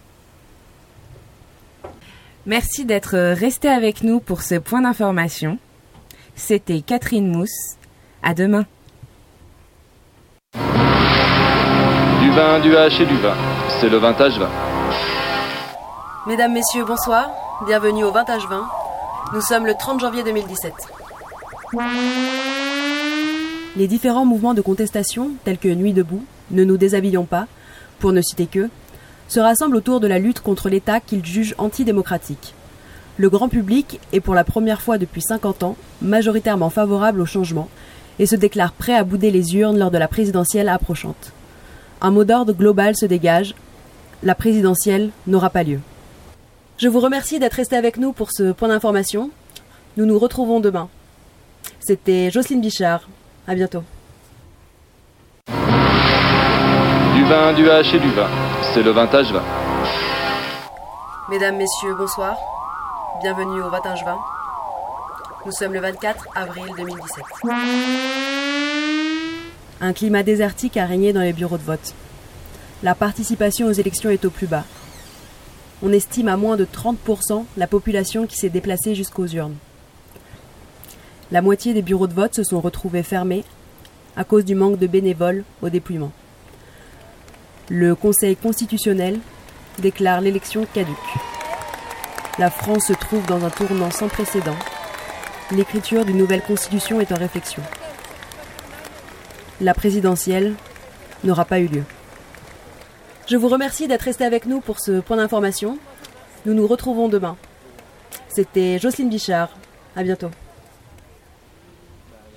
C'était la présidentielle n'aura pas lieu, la proposition de Marie et Clara. Eh bien, je pense que Clara a trop parlé et du coup, c'est Marie qui est là tout de suite sur le plateau. Clara, si tu veux nous rejoindre, tu nous rejoins. Alors, euh, Marie. Bonsoir. Bonsoir. Fiction ou réalité? Fiction. Peut-être réalité. D'accord. Une sorte de fiction de réalité anticipatrice? Exactement. Comment vous êtes parti euh, sur euh, cette écriture et qu'est-ce qui vous a décidé à écrire plutôt qu'à utiliser la banque de sons? Ah, euh, je pense que ça faisait longtemps, moi personnellement, que j'avais pas écrit de fiction radiophonique et je crois que ça me manquait beaucoup. Et j'ai proposé à Clara de faire ça avec moi et elle a été hyper, hyper enthousiaste dans sa négativité. Euh, et vu son passé de militante, elle avait beaucoup de choses à dire. Euh, du coup, on s'est mis à l'écriture euh, de la pièce qui a pris vachement de temps pour essayer de, de, de copier un peu le style journalistique. On n'avait pas trop l'habitude, mais du coup, c'était assez rigolo. Et, euh, et voilà. Je sais pas. Qu'est-ce que, comment vous avez euh, anticipé sur ce qu'il se passerait? Vous êtes clairement euh, parti de l'arrêté euh, du maire de Cannes en contre euh, le port du Burkini. Euh, Est-ce que vous étiez déjà au courant au moment de la rédaction de, du fait que le Conseil d'État avait invalidé Oui. cet arrêté? Mais on le dit dans, le, dans la fiction.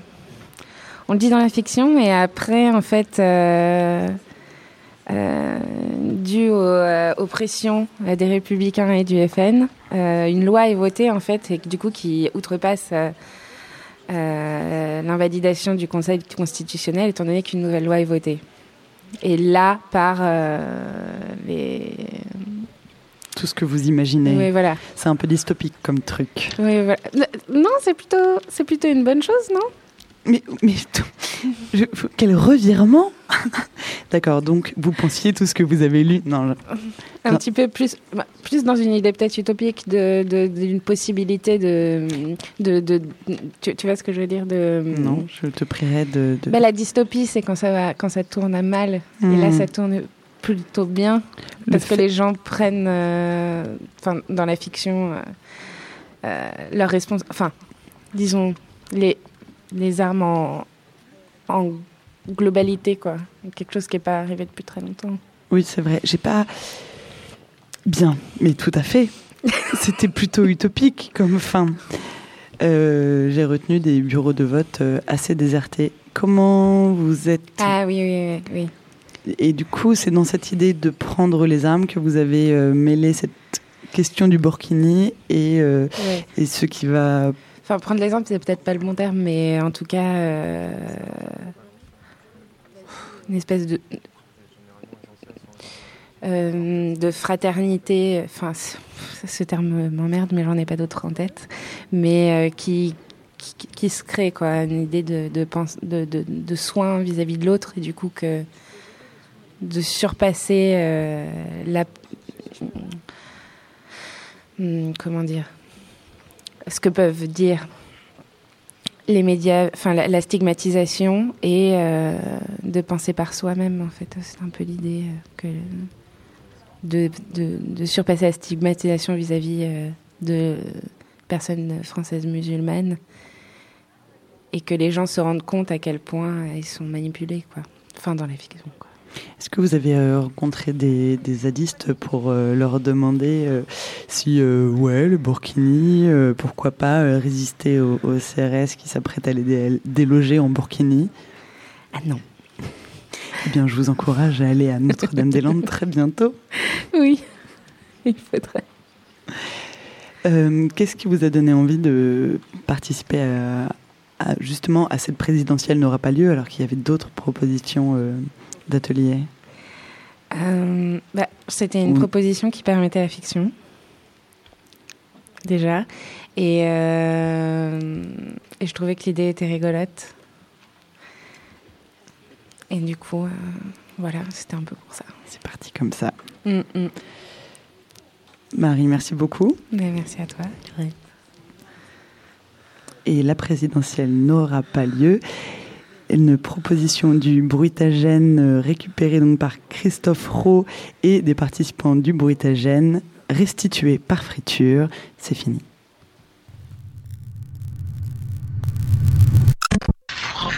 Friture.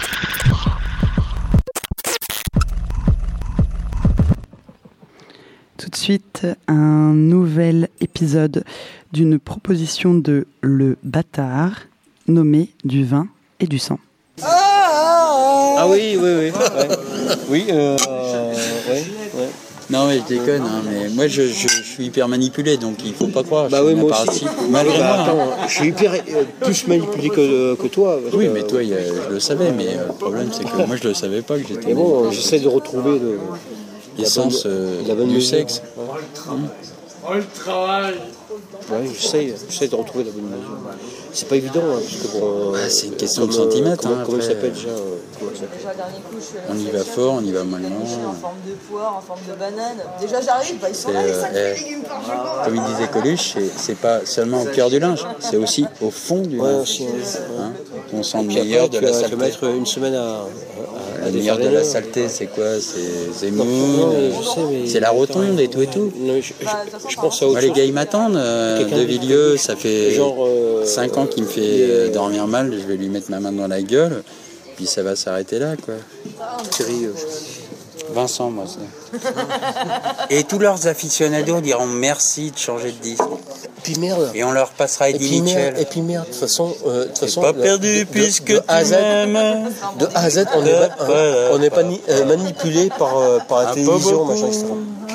Quand tu regardes une, euh, une émission, quand même, même, même si c'est censé être une émission Eh Jeff, tu euh, te casses sur et tu me dis pas euh, à moi, la, le livre, machin, etc. Enfin bon, voilà.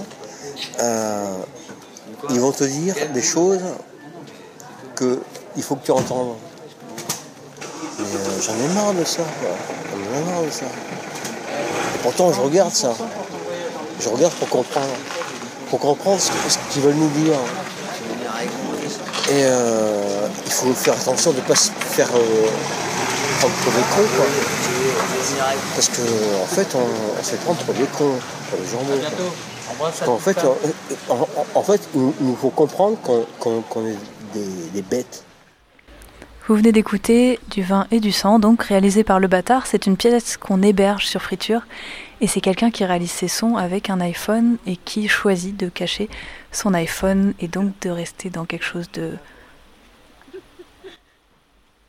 peu visible. Parce que t'écoutes friture. Moi j'écoute friture. Et je voyage. Et vous êtes toujours sur Friture. C'est la première fois qu'on nous regarde en mangeant quand on fait de la radio. C'est un petit peu étrange, mais, euh, mais bon app.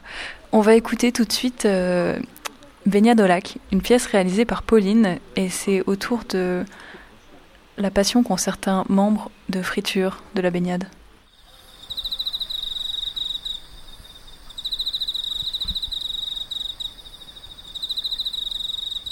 Ah, mais on Attends, prend là où il y a un photo. oiseau mort Oh Bah écoute. euh, Quand j'étais petite, une fois on allait à la piscine avec mon papa. Mon père aime l'eau, je pense que c'est un truc qui m'a vraiment transmis. Et euh, peut-être à mon frère aussi. Et mon frère avait peut-être 4 ans. Et il nous a sortis. J'ai hâte de sentir les molécules d'eau sur mon corps.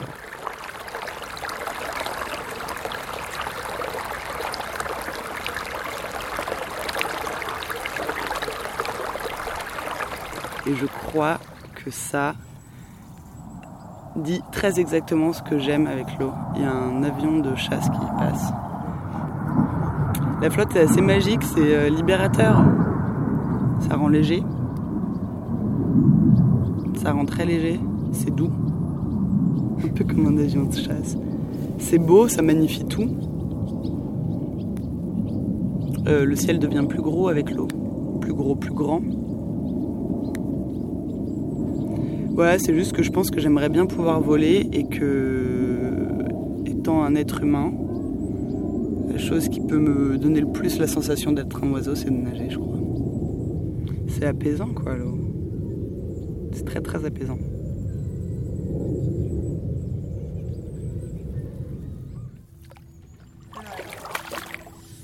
Est-ce que c'est vraiment cool? C'est vraiment, vraiment cool. J'ai un traumatisme de la baignade, tu vois. C'est une mythologie de la famille. Alors, je suis née. Et paraît-il que le premier bain qu'on m'a donné, ce qui paraît qu'il faisait faire des bains au papa dans la maternité où j'étais, tu vois, genre premier contact, papa donne un bain. Super. Sauf que papa m'a donné un bain froid. Il paraît que j'ai tiré une gueule pas possible et que ça m'a pas beaucoup plu. Et qu'il s'en est pas rendu compte immédiatement, je crois. Mais bon, je m'en rappelle pas. Alors peut-être ce serait le mythe fondateur de mon existence et de mon rapport à l'eau. En tout cas, je me plais à le croire. Et ma famille se plaît à l'entretenir, je crois. Oh, c'est vrai que c'est cool C'est froid, mais c'est qu'il y a un chemin, putain Ah Ah Ah non Mais non, t'as réussi à faire la moitié, Ellie Où sont les vagues? Vous voyez l'effet que ça me fait l'eau mets, les mains dans l'eau. Elle a mis le bout des doigts. Ah oui. Tu vas t'habituer. J'ai attrapé un coup de soleil. Il a mis un coup de soleil. Le lac de la Beaujade est. On est au lac de Lavaux-Gelade. Et c'est un lac euh, assez drôle pour moi parce que ma mère a fait la recherche généalogique de ma grand-mère. On a passé deux étés dans la Creuse quand j'étais gamine, ça a été les deux pires étés de ma vie. Pendant le deuxième, ça allait un peu mieux, ils avaient emmené ma cousine. Le premier été, j'étais avec ma mère et mon beau-père et on a passé notre temps à faire les cimetières, les recueils euh, d'églises. Euh, enfin, c'était vraiment ignoble, quoi. L'été euh, magique. Vraiment magique. C'était la Creuse. Ils ont voulu acheter une maison en Creuse. Je me souviens, j'étais dans un état de détresse absolue. Et puis elle a, été jusqu'au bout de ce qu'elle pouvait aller. Et puis voilà. Et quand je suis venue en- emménager ici, ma mère m'a dit Ah, mais euh, c'est à côté du lac de la Vaugelade. J'étais là Non, maman, euh, le lac, c'est le lac de Vassivière. euh. Puis tous les jours, je prenais une route. Et à un moment de cette route, on débouche sur un haut de colline euh, dégagé et on aperçoit un lac très beau, chouette. Puis ma mère est venue, elle a regardé la carte, mais si Lorraine regarde, c'est le lac de la Vaugelade, qui est beaucoup plus près de chez moi que le lac de Vassilia. Et le dernier ancêtre qu'elle a trouvé, c'était Marie la Vaugelade. C'est le dernier ancêtre qu'elle a trouvé parce qu'en fait c'est une fille qui avait été euh, abandonnée et récupérée par une famille du coin. Et donc on lui a donné, comme à tous les enfants abandonnés, euh, le nom du lieu et c'était le lac de la Vaugelade.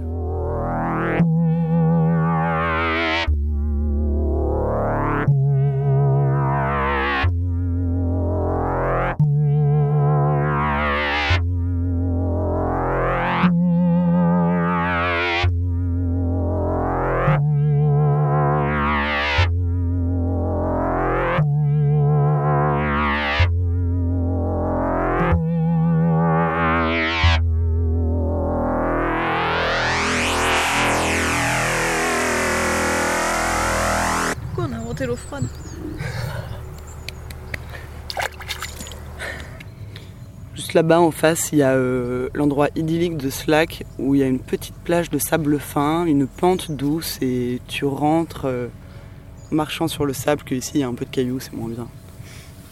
Et la première fois que j'ai été jusque là-bas, c'était à la nage. J'étais à moitié à poil, je suis, sortie de l'eau, il y avait personne, j'avais l'impression d'avoir découvert euh, un monde. Je me suis engagée sur un chemin à moitié à poil, et puis au bout d'un moment, je me suis dit, bon, ça suffit, je suis revenue. C'est raté ça, non? Raté. Il a baissé encore ça.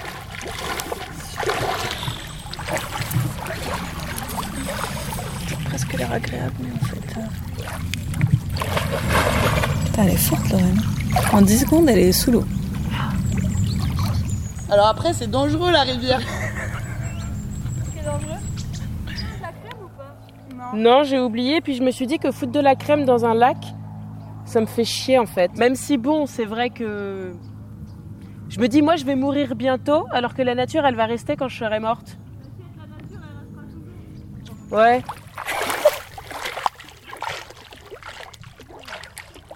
Je suis la grenouille tigre du lac. Et, ça n'aime pas l'eau. Non, non. Je n'aime que les flaques. Un truc mou. Oh putain.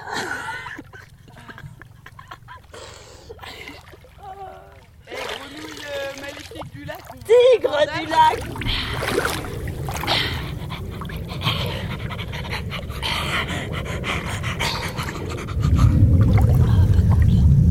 Ah, regarde, ah, il y a plein de cacamous. Je les vois pas, moi. Ça, c'en est un là 3, 4. Ça, c'en est un aussi Oui. Qui est assez aventurier pour sortir ça de l'eau et toucher Vas-y. Ah Moi, j'ai- une idée. Oh mon dieu, oh mon dieu, oh mon dieu. Elle prend deux cailloux pour encercler. C'est en effet un juste de la mousse. Ah T'es sûr? Bah, regarde. Il y a des pattes en dessous. Oh, grave. Ah Non, il y a quand Non, Ah. c'est de la- Non, mais c'est de la mousse animale. Promets-moi de pas la jeter sur moi, s'il te plaît. Ah, mais c'est accroché. Non, je vais pas ah, le. tu vois, c'est un organisme vivant qui s'accroche. Là, regarde, il y en a un aussi. Non, mais on va pas le décrocher. Très étrange. Soulève celui-là pour voir.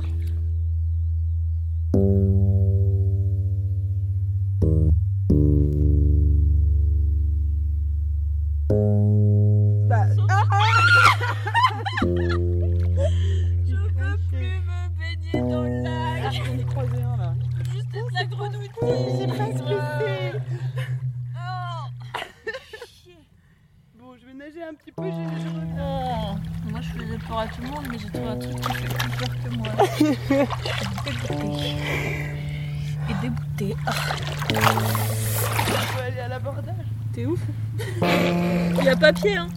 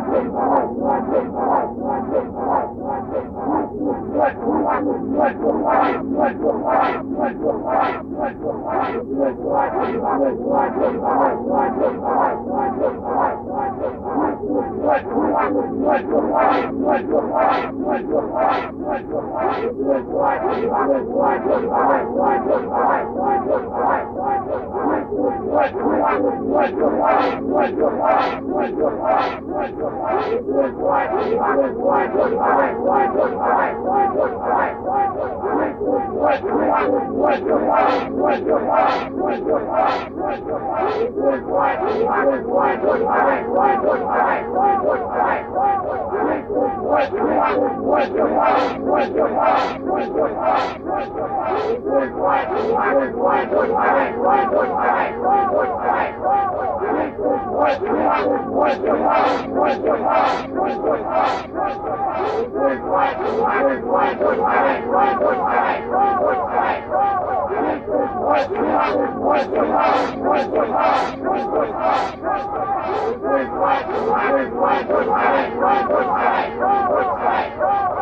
This is what we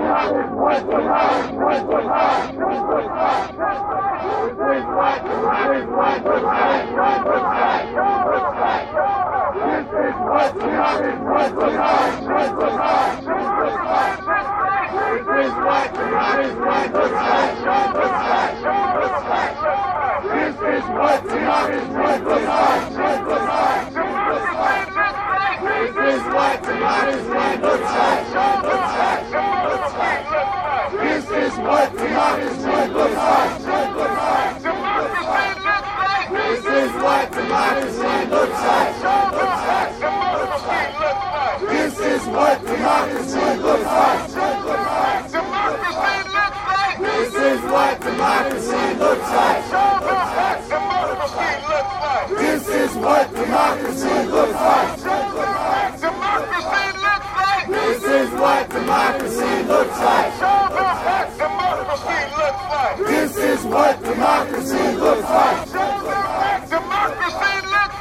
This is what democracy looks like. Show them what democracy looks like. This is what democracy looks like. Show them what democracy looks like. This is what democracy looks like. Show them what democracy looks like. This is what democracy looks like. Show them what democracy looks like. This is what democracy looks like. Show them what democracy looks like. This is what democracy looks like.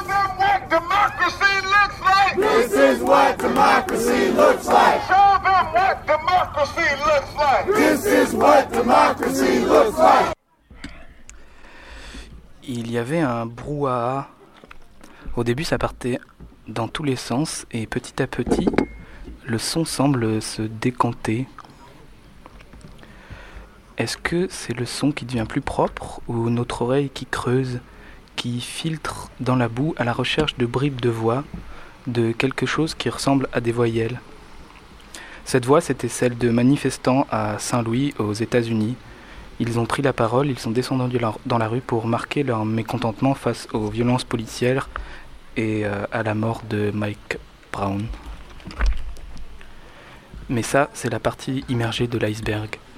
En scandant, c'est à ça que la démocratie ressemble, ou plutôt, c'est ça la démocratie, c'est ça, ça c'est la démocratie, c'est ça la démocratie. Leur prise de parole va au-delà de la lutte euh, Black Lives Matters. En France, en mai dernier, la, contestation autour de la loi travail prend aussi euh, plus d'ampleur que juste la loi travail. Et tout le monde veut prendre la parole. Aujourd'hui, je suis avec euh, Romain, Karim et Antoine autour de la table qui ont suivi, participé euh, de, à des échelles différentes à ces élans, surtout à travers la radio. On va commencer peut-être par vos présentations. Vous êtes tous, euh, Romain, toi tu travailles dans une radio associative. Oui. Oui, il y a un micro qui est pas ouvert. Oups.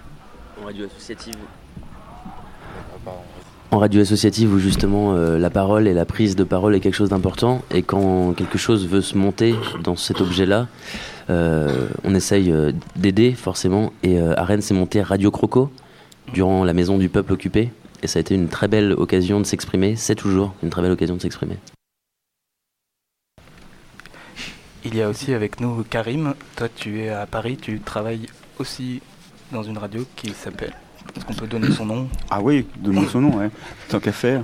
C'est Fréquence Paris Pluriel, en fait. C'est une radio associative euh, relativement connue. Euh, sur Paris, parce qu'il n'y en a pas euh, des masses, des radios associatives, qui s'articulent autour du, du culturel, d'artistique et du politique. Enfin, dans le, ça reste dans le champ social en tout cas. Et, et moi, j'anime une émission quotidienne qui s'appelle L'actualité des luttes. Voilà.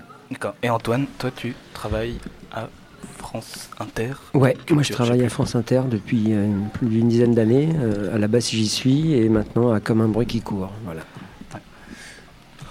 J'imagine que euh, avant de, rejoindre euh, les, radios qui sont montées autour des mouvements, vous avez d'abord suivi, peut-être vous êtes allé dans la rue voir ce qui s'est passé à République, ce qui s'est passé à Rennes. Je ne sais pas sur quelle place ça se passait à Rennes. Bah, quand on travaille en radio associative, on est forcément. On a, ouais, on, on est super glitché en fait. On a plein de soucis de carte son, de logiciel et de choses. Et en fait, c'est un logiciel qui, quand il coupe, il décide de couper tout le monde. Mmh, mmh, mmh. Il emmène un oh, peu tout le monde dans sa chute. Donc je pense qu'il est probable qu'on ait une grosse coupure. Moi, je suis pour l'équité en même temps. Donc, euh. voilà. comme ça, tout le monde est coupé d'un coup. Voilà. C'est peut-être que nos, nos, machines sont un peu fatiguées, tout comme nous, après un mois de tournée. Revenons au, à Rennes. Donc, Comme le disait Karim, quand on travaille dans une radio associative comme ça, on traite des sujets sociaux, politiques euh, très très rapidement. Euh, donc on a forcément euh, envie d'aller sur le terrain, à titre individuel comme à titre informatif, puisque à Rennes, on a aussi le souci de certains médias, certains grands médias, comme, comme Ouest France par exemple, et certains de ses journalistes, comme, comme Samuel Nora, pour le nommer, parce que c'est vraiment une personne qui a fait beaucoup de mal à la lutte qui a fait vraiment de la désinformation et qui nous a fait vraiment vraiment vraiment énormément de mal euh, et, donc euh, très rapidement, on a eu envie de prendre euh, en radio associative cette, cette information-là pour, pour la diffuser. Et puis ensuite, il s'avérait qu'à la Maison du Peuple, je vais raconter rapidement l'histoire pour ceux qui l'ignoreraient, parce que c'est une belle histoire. Le 1er mai, la, la faisait comme d'habitude dans la salle de la Cité, dite Maison du Peuple, un, haut lieu de la lutte, une petite réunion bien sympathique. Et puis quand ils ont appris que la manif était en train d'arriver vers eux, alors que le centre-ville nous était interdit depuis un moment, et eh ben euh, ils ont fermé les portes et ils ont flippé, ils sont partis par les portes de derrière. Sauf que les régisseurs ont très vite compris qu'ils pourraient pas faire grand chose de cette salle, qui est une salle un peu de théâtre mais qui sert plus beaucoup, qui est surtout à titre patrimonial. Et on a envahi cette salle de la cité pendant 13 jours, on a réussi à la tenir. Et au bout de deux jours, Radio Croco s'est monté, justement, cette radio de lutte, qui à l'époque était une radio pirate, donc qui émettait sur la bande FM, qui aujourd'hui est du coup euh, une radio de lutte, puisqu'elle n'est plus sur la bande FM euh, malheureusement. Et, et c'était une expérience complètement dingue de 13 jours d'autogestion d'un lieu, en passant de la bouffe végane à l'organisation de tout. Ce lieu n'a jamais été aussi vivant que quand on y était, et ça a été justement euh, un vecteur d'énergie pour tout le monde. Et cette radio Croco là, beaucoup de gens qui sont venus n'avaient jamais fait de radio, mais avaient envie. Et ça rejoint euh, ce thème-là de, de la prise de la parole. Des gens qui venaient faire des journées en breton, des gens qui venaient parler euh, même de complètement autre chose, mais juste de se dire bah j'existe et j'ai le droit de le droit de parler. En plus, on est sur les ondes, on est à l'antenne dans un moment unique qui pour moi restera historique, je pense. L'histoire nous le dira. À, à la base, la, la prise de parole, euh, donc dans les nuits debout, euh, le principe c'était une prise de parole publique et en public. Et euh, Anne-Lee était à, bah, bah, je pense que était à République. Ouais. République, place publique. Ouais. Jeu de mots tout pourri, mais euh, tout ça pour dire qu'on a Une un petit postale. reportage qu'on va écouter tout de suite. C'était en avril et on a juste fait un, un passage très très rapide. C'est un interlude euh, quand on avait fait la radio à Paris. En fait, ils sont tous assis après, donc euh, si on s'avance un peu, on a un temps de Ce que nous faisons est une goutte d'eau. Mais alors l'océan ne sera plus pareil. Nous sommes debout. Je suis debout. Pour vous, toutes et tous. Et pour moi aussi. Ce que j'ai fait, je l'ai fait pour nous. Et enfin, Paris, l'Europe se lève devant les yeux du monde. Nous sommes et contre l'oppression, la haine, la violence stupide, sanglée, armée et arbitraire le plus souvent, mais pacifiste et sans concession pourtant. Nous disons non à l'inintelligibilité du monde des puissants. J'ai fait un rêve pour vous, pour nous toutes et tous. Celui que le terrorisme stupide soit traduit devant de justes tribunaux pour fascisme, désinformation et drogue. Le monde fraternel se lève pour vivre ensemble. Au lieu de survivre, venez avec nous. Je suis debout et le suis resté depuis la chute du mur où je concevais, pilote, un monde de paix. La République, ici, est de nouveau expression de ses valeurs, d'espace, de temps et d'esprit. Elle est la révolution tant attendue. Nous sommes la révolution, ici, maintenant. La Troïka pliera.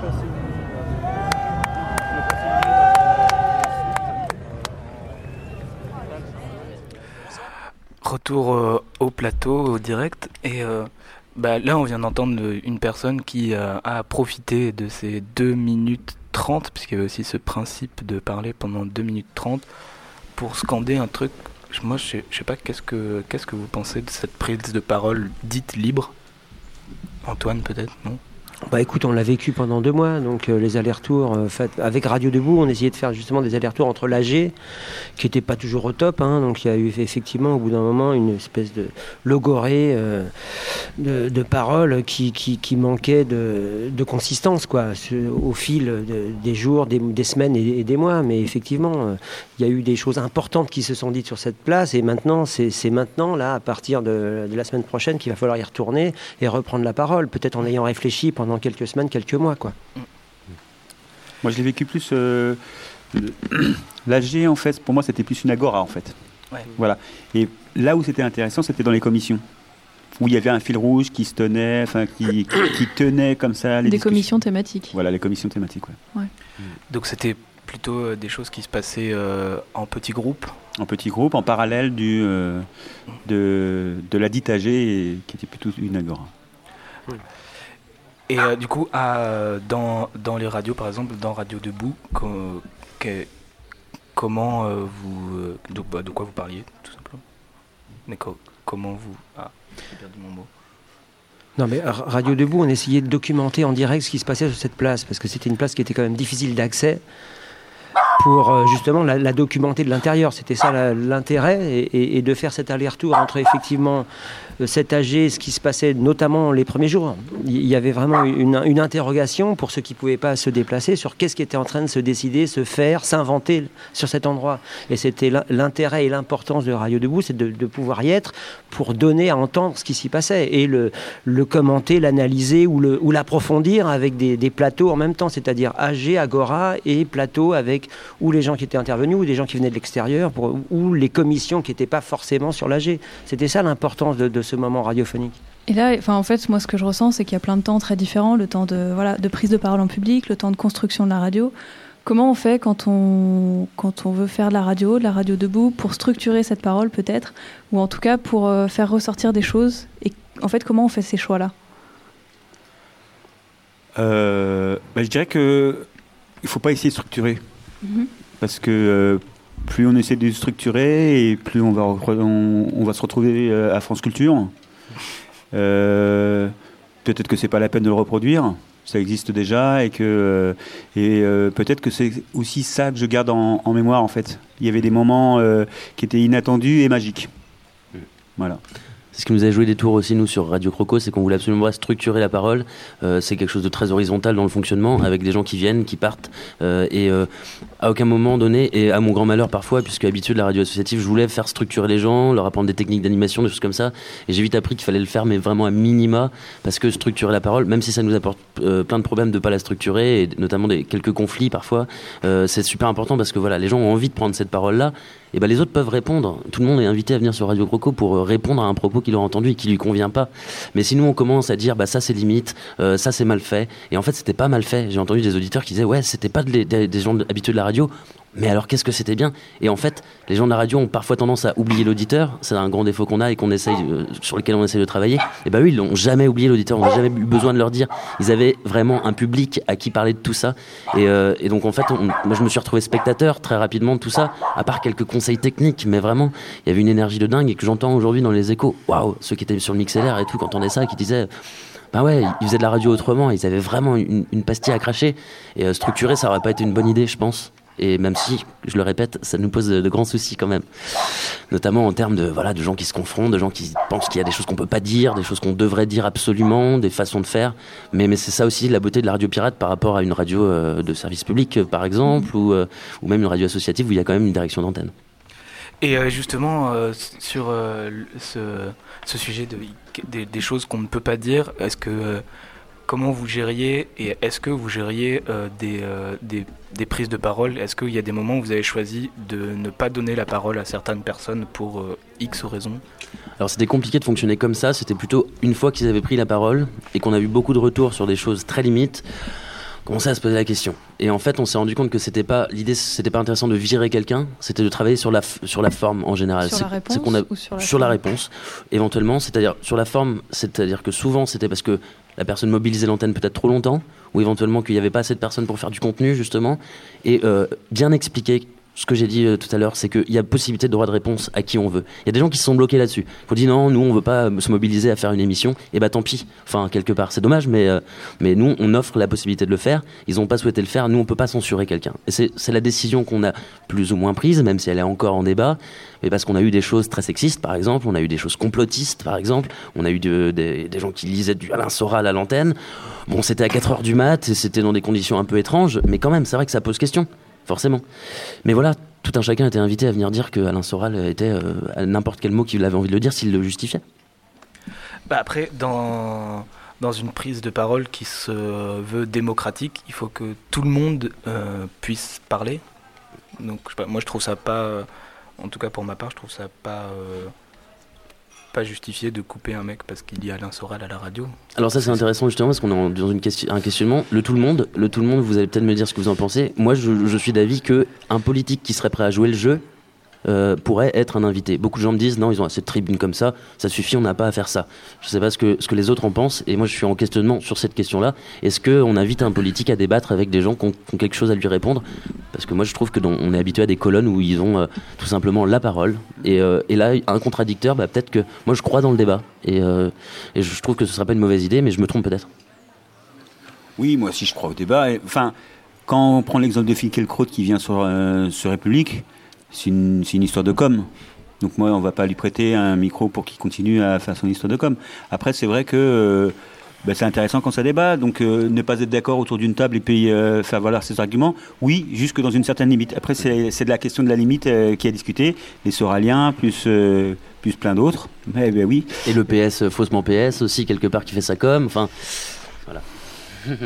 Il y a des points de suspension, beaucoup. Et c'est tout- toute l'année va être riche. Voilà. J'ai perdu ma question. Peut-être qu'on peut du coup euh, écouter un petit extrait de ce qui s'est passé sur Radio Debout. Donc c'est un, un document que vous m'avez ramené, Antoine et Karim. Je ne sais pas lequel de vous l'a réalisé, Oui, c'est un ni petit, même. ouais, c'est un petit florilège de, de ce que c'est ou ce que a été Radio, Radio Debout. Voilà, ça dure à peu près 7 minutes. Ça s'appelle Où est la clé? On écoute ça. Non, je ne vais plus jamais travailler, plutôt crever. Radio debout Vous êtes toujours sur Radio Debout, place de la République, où euh, une pluie diluvienne s'est abattue sur nous. Et donc, du coup, on accueille un petit peu comme l'Arche de Noé tous les gens qui essayent de pas se noyer sur la place. Mais on va continuer l'antenne, il n'y a pas de souci. Du coup, il va y avoir un petit peu de bruit, d'ambiance. Mais voilà, c'est la chaleur humaine, c'est normal, c'est Radio Debout. Euh, colonel, lieutenant-colonel Jean-Hugues Matteli, est-ce que vous m'entendez? Oui, absolument. Alors, bon- bonsoir, vous êtes retraité de la gendarmerie depuis février 2016, Tout à fait. mais toujours sociologue au Centre de recherche sociologique euh, sur le droit et les institutions, les institutions pénales, donc le CESDIP, c'est un, lab- un laboratoire du CNRS. Vous avez, Oui. donc, vous avez donc exercé ces deux métiers, gendarme et sociologue, en parallèle. C'est peu Oui, alors peu bah, mon métier était clairement celui de gendarme, mais, mais euh, les activités de chercheur peuvent être faites de manière différente, euh, et, et- et donc j'ai pu mener certaines recherches en parallèle, effectivement. D'accord. En 2009, une procédure disciplinaire interne vous a décrit comme un élément ayant manqué gravement à son devoir de réserve. Tout à fait. Puis le 12 mars 2010, vous êtes radié des cadres de la gendarmerie nationale par mesure disciplinaire suite à un décret du président de la République de l'époque, donc Nicolas Sarkozy. Est-ce que vous pouvez nous rappeler ce que c'est que le devoir de réserve et ce qui vous est arrivé à ce moment-là? J'estime avoir déjà apporté ma pierre à l'édifice, d'une certaine manière, sur la liberté d'expression des militaires, et, et- et- et qu'il faut savoir laisser la place aux jeunes, ce que d'ailleurs nos hommes politiques ne, ne laissent pas forcément toujours faire. Merci beaucoup, euh, lieutenant-colonel Jean-Hugues Matteli euh, de la gendarmerie nationale. Et maintenant une petite Merci page à de... vous. Merci à vous, une petite page de pub. Tendinite du poignet et de l'épaule pour cause de signes bizarroïdes répétitifs, douleur fessière, dorsale, infection pulmonaire et urinaire, constipation, mal de crâne, votre corps se désolidarise du mouvement. C'est pourquoi Fluctuate Neck Mergitur Robotics a créé pour vous Robobo, le premier robot qui se rend à votre place sur les lieux où que c'est que ça se passe. Imposant avec ses 130 kilos, maîtrisant parfaitement la gestuelle locale et les codes de prise de parole, doté de haut-parleurs stéréo de 600 watts, relié à une base de données morpho-encyclopédique de 16 teraoctets extensibles, Robobo est capable de prendre la parole à propos de tout et n'importe quoi. Robobo est livré avec les packs social libéral, social libertaire, social traître, antisocial, écologiste décroissant, républicain des pains au chocolat et black bloc. Mais vous pouvez télécharger de nombreux autres profils lors de l'installation. Bonjour, euh, nous sommes donc toujours sur la place de la République, euh, donc euh, avec Édouard et, Bonsoir, bonjour. et Jacques Rancière que nous accueillons avec joie. Sans vouloir faire une fixette, est-ce que la démocratie ça peut être simple? Euh, penser un type de, vivre ensemble, un type de communauté politique euh, où il n'y a pas à se poser la question de savoir qui peut être ou ne peut pas être président de la République, parce qu'il ne faut pas être président de la République en fait. Et donc la question, la question, c'est vraiment, c'est pas de, dire le premier venu, ah, il est capable. La question, c'est de dire, on, essaye de, de penser une communauté qui est fondée sur la présupposition qu'il y a une capacité qui est partagée par tous, qui peut être vérifiée. Alors, ça ne veut pas dire que tout ce que dit tout, que, tout ce que dit tout le monde, l'Assemblée générale de Nuit debout, est, est, également intéressant. Non, c'est pas également intéressant, c'est clair quoi. Mais l'important, c'est euh, qu'est-ce qu'on peut faire quand on part de cette présupposition d'égalité? C'est-à-dire que l'égalité, c'est pas un truc que, que- qu'on va vérifier, c'est l'égalité. Enfin, si, c'est un truc qu'on va vérifier, mais c'est pas un truc qu'on va mesurer. C'est un truc qu'on va vérifier par, par ce qu'on fait. C'est-à-dire qu'on fait des propositions qui, euh, qui s'inscrivent dans la présupposition qu'il y a une intelligence égale, une capacité égale qui est partagée.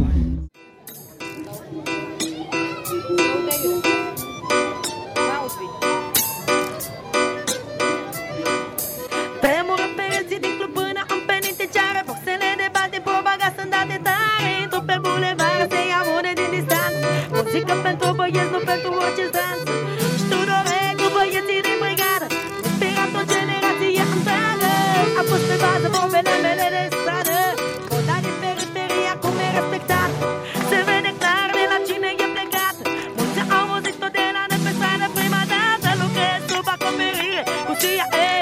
content de vous retrouver. Euh, vous avez pris, je pense, un bon son dans les oreilles. Euh, donc on est euh, en compagnie des musiciens de, de hip-hop métro. Euh, Est-ce que tu peux te présenter? Euh, je m'appelle Dani, avec toute mon équipe ici. Présenter Anna Maria, Cosmina et Mihai dans l'accordéon. Il joue dans l'accordéon. Vous êtes sur quelle ligne de métro? Partout, madame. Ouais, ouais. Ouais, c'est ça la force. Partout. Être partout. Voilà, parce qu'en fait, ils vivent dans des caravanes. Et donc, euh, Dany me disait que la caravane était un peu abîmée dans laquelle il était et que c'est très difficile de faire à manger dedans. Et euh, voilà, les conditions ne sont pas, très bonnes. Et donc, euh, voilà, c'est également aussi la recherche de logements, d'hébergements, de logements durs, on va dire, pour aussi pour la famille, pour pouvoir mettre euh, les enfants à l'école et pour vivre dans des conditions décentes euh, comme tout un, chat- tout un chacun. Donc, euh, toujours sur la page Facebook de La Voix des Roms. Voilà. Alors, je suis désolée de te couper, mais en fait, euh, j'ai une breaking news. Je suis avec Clément. Clément, est-ce que tu m'entends? Alors, en fait, toi, t'es euh, t'es en liaison avec quelqu'un qui est sur le toit de la maison du peuple, c'est ça? Eh ben écoute, euh, moi je suis pas rentré dedans dès le début parce que comme je suis sur écoute, on évite de filer des infos, ils ont bien raison. Euh, du coup, je suis arrivé après, donc les lignes de les, les- les lignes de la BI et de la BAC euh, étaient bien en place. Ils ont su les renforts, ils nous ont matraqués. J'ai pris quelques coups de matraque, j'ai hyper mal au cul. et, euh, et maintenant, on a pu, ils se sont barrés, et du coup, on a pu rentrer à l'intérieur et là, on est sur le toit tranquillement. C'est-à-dire que là, maintenant, il n'y a plus de police, en fait. Qui peut, veut rentrer dans la maison du peuple? À proximité, il n'y a plus rien. Mais donc, l'ouverture l'ouverture est libre. Qui peut, veut rentrer dans la maison du peuple en ce moment même? C'est ça, absolument. Donc, euh, vous avez réussi à reprendre pour le moment l'occupation. C'est ça. Absolument, on est à l'intérieur et on tient. Et vous tenez. Et, euh, et donc, vous invitez les gens à venir vous rejoindre Comment ça se passe? À nous rejoindre et puis à ramener de quoi tenir, c'est-à-dire euh, évidemment de quoi tenir du sérum Malox et puis de la bouffe. de la bouffe. Et comment est-ce comment est-ce que vous voyez ça, justement? Parce que tu dis ramener de la bouffe. Vous, vous allez, vous, vous pensez être parti pour une occupation durable? Durable, je sais pas, je pense qu'en fait il faut obligatoirement qu'ils fassent intervenir le RAID pour nous évacuer du toit. D'accord. Donc de fait, euh, il faut au moins attendre jusqu'à demain matin et je pense qu'ils font comme la dernière fois, 5h30.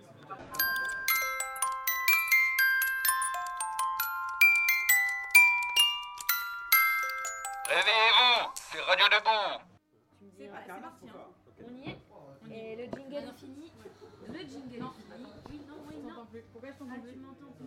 Manon, Manon, tu m'entends Manon, tu m'entends Manon, tu m'entends Tout le monde m'entend. Il faut dire que Manon, Manon, derrière la console, tu veux que je te tende le micro, t'as quelque chose à dire. Je voudrais dire que je suis devant une console euh, incroyable où il y a vraiment 1000 boutons. J'ai pas du tout l'habitude. Déjà de base, j'ai pas l'habitude, mais là j'ai encore moins l'habitude. Donc, chers auditeurs, il, faut savoir être tolérant avec les gens qui n'ont pas l'habitude. Voilà. Merci Tariq. Je me retourne vers mes petits amis. Je crois qu'on on va, on va dire au revoir, qu'on va, qu'on va arrêter cette, euh, cette antenne pour ce soir parce que tout le monde est trempé euh, et que la place de la République est quasiment vide tellement la pluie a euh, participé à vider plus efficacement ba- qu'un bataillon de CRS la place. On est allé au bout du bout là pour ce soir. Allez à vous Cognac J. Au bout du bout, c'est justement le- la question sur laquelle je vais rebondir. Le- la radio debout n'aimait plus, c'est ça? Ouais, on dit qu'on est en pause en ce moment. Voilà. Et elle, elle aimera encore?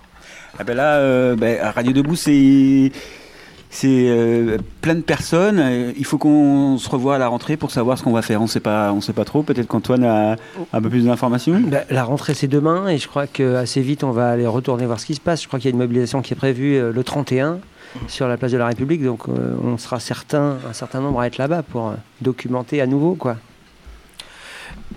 Là, vous parlez de, de recommencer, donc on peut presque de re, re, re- repartir à zéro.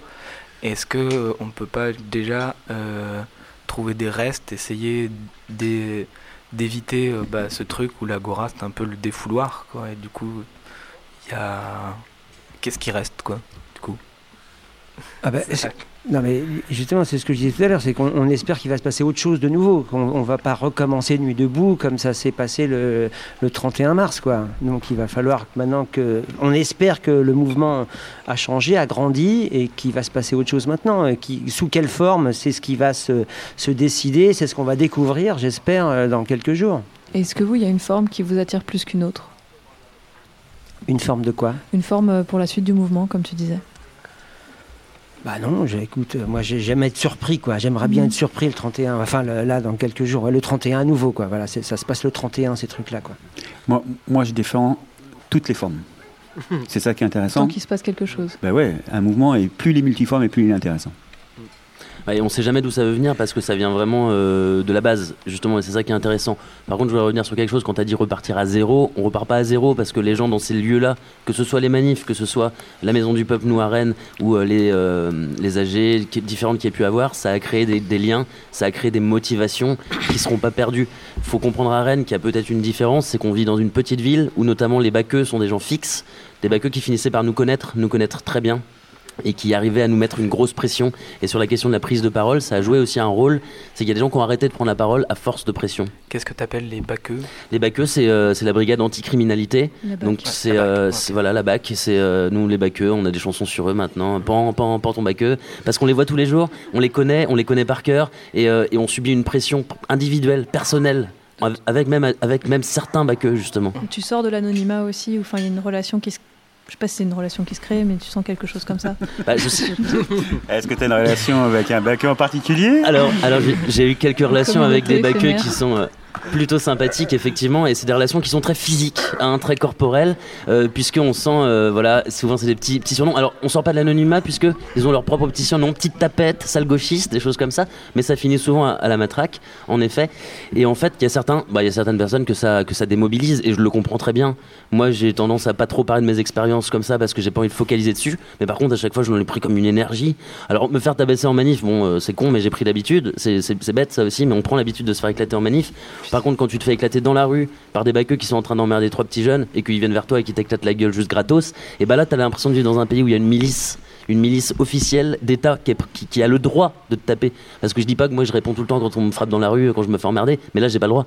Typiquement, j'ai pas le droit, sinon il m'arrive des crasses. Et ça, faut le comprendre. Je sais pas si à Paris il y a eu ce, même genre de dimension.